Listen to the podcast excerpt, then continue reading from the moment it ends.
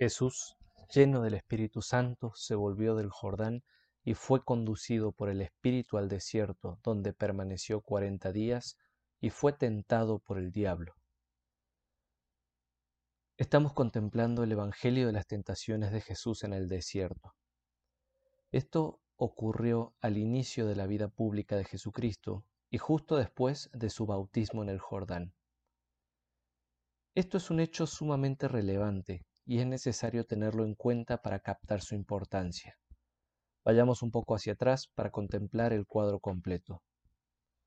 Tras ser bautizado por Juan y encontrándose en oración, se abre el cielo, desciende el Espíritu Santo en forma de paloma, y se escucha la voz del Padre diciendo, Tú eres mi Hijo, hoy te he engendrado. Es una epifanía, una manifestación de la verdadera identidad de Jesús, y por ende de su misión. Jesús es el Cristo, el ungido por el Espíritu, y es el Hijo del Padre. Las palabras del Padre son una cita literal del Salmo segundo, algo que conviene tener presente para comprender las tentaciones del diablo en el desierto. El Salmo segundo es un salmo mesiánico. Ante la revuelta de los poderosos contra Dios, el Señor afirma el poder de su ungido. En el corazón del Salmo y su conclusión se lee lo siguiente. Voy a proclamar el decreto del Señor. Él me ha dicho, tú eres mi hijo, yo te he engendrado hoy.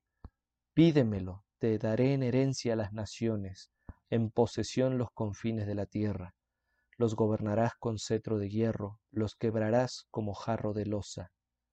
Y ahora, reyes, sed sensatos, escarmentad los que regís la tierra, Servid al Señor con temor, rendidle homenaje temblando, aprended la enseñanza, no sea que se irrite y vayáis a la ruina, porque se inflama de pronto su ira.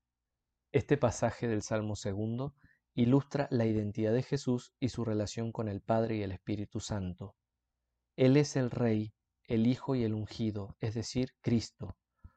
Junto a esto, hay que tener presente el significado del bautismo Juan proclamaba un bautismo de conversión para el perdón de los pecados.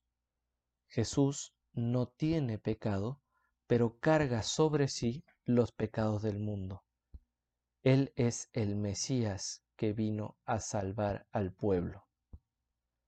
Esta relación entre identidad y misión de Jesús está sumamente presente en el Evangelio que queremos meditar. Jesús se introduce al desierto movido por el Espíritu Santo. Estuvo cuarenta días sin comer nada. El desierto tiene una connotación sumamente penitencial. Es el lugar donde el pueblo escogido se rebeló constantemente contra el Señor. Es recuerdo de infidelidad y de sensación de abandono. Pero la referencia a los cuarenta días deja un sabor a esperanza.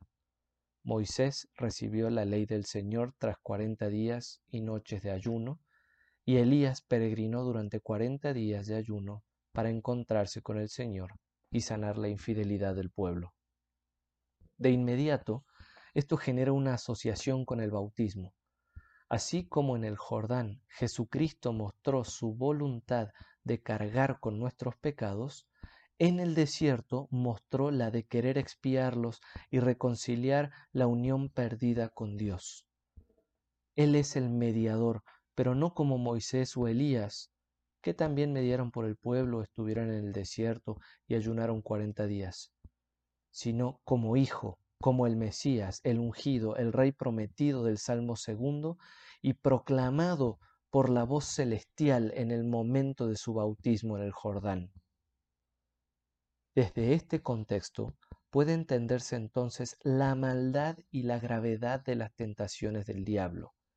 El diablo quiere poner a prueba a Jesús para ver si efectivamente es el Mesías esperado, el rey que garantizaría la unión del Señor con su pueblo, si de verdad es el Hijo de Dios.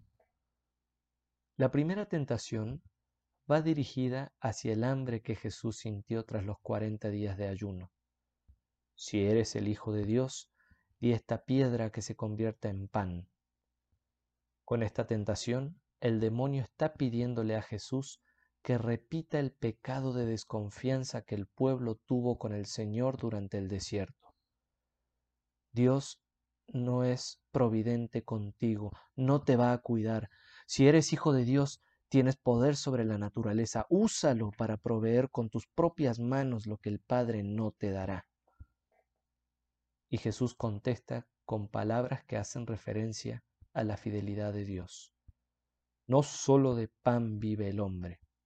Él efectivamente tiene poder sobre la naturaleza, cosa que mostrará posteriormente a lo largo del Evangelio con muchos milagros. Pero él, a diferencia del pueblo escogido, no reniega del Señor, su Padre. Por eso sus palabras citan Deuteronomio 8.3. El Señor te alimentó con el maná que ni tú conocías ni habían conocido tus padres. Quería hacerte así saber que no sólo de pan vive el hombre, sino que el hombre vive de todo lo que sale de la boca del Señor. La segunda tentación es un ataque directo contra su majestad. El demonio le ofrece el poder y la gloria. Si de verdad eres rey, tienes que tener poder y gloria. Tú, humilde artesano, tú, pobre peregrino, no tienes nada de eso. Toma el poder y la gloria del mundo que me pertenecen. Solamente adórame y todo eso será tuyo. La respuesta de Jesús es corta e imponente. Está escrito, adorarás al Señor tu Dios y solo a Él darás culto. Jesús le está respondiendo que su gloria y su poder no son los del mundo. Él es rey, pero su reino no es el reino de aquí. Su fuerza, su autoridad, su poder le vienen de su Padre, le corresponden por herencia.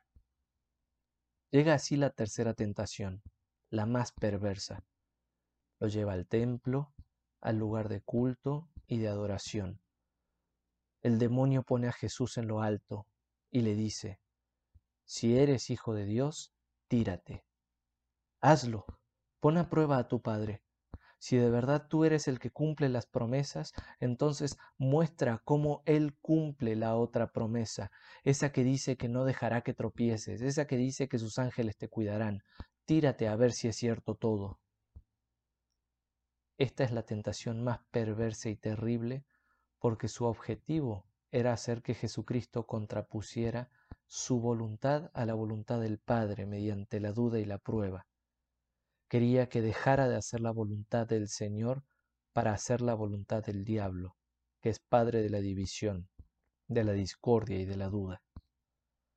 Pero ante esa maldad tan abismal, Jesucristo, verdadero Dios y verdadero hombre, Hijo del Padre, Rey y Señor, el ungido del Espíritu Santo, responde, no tentarás al Señor tu Dios.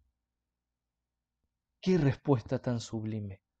es una bofetada de belleza y de gracia a la fealdad de la tentación. No tentarás al Señor tu Dios. Sublime. En primer lugar, con estas palabras Jesús afirma que su voluntad es hacer la voluntad del Padre, que la voluntad del Padre se cumple perfectamente en sí mismo porque Él la quiere y la pone en práctica. Pero en segundo lugar, es una orden dada al diablo. ¿Por qué solamente son tres tentaciones? Porque con esas palabras, no tentarás al Señor tu Dios, Jesucristo también le dijo, basta, yo soy el Señor tu Dios, yo soy uno con el Padre, no me tientes más. Y así no hubo más tentaciones. El diablo se alejó. Jesucristo mostró su poder, su gloria, y en cierto sentido su divinidad. Queridos hermanos, este Evangelio nos llena de esperanza, sobre todo ahora al inicio de la cuaresma. Nos llena de esperanza porque nos permite contemplar que Jesucristo es verdadero Dios y verdadero hombre, hombre como nosotros, capaz de sufrir la tentación. Dios, uno con el Padre y el Espíritu Santo, que puede garantizarnos la victoria. Nos revela desde ahora la voluntad firmísima que tiene de salvarnos y de restablecer la alianza perdida con el Padre. Nos muestra que el pecado y el demonio no tienen poder sobre él. nos muestra que Él es Rey y que puede y quiere salvarnos. Que este camino cuaresmal esté marcado por la esperanza que alegra nuestro camino y lo hace más llevadero. Viva Cristo Rey.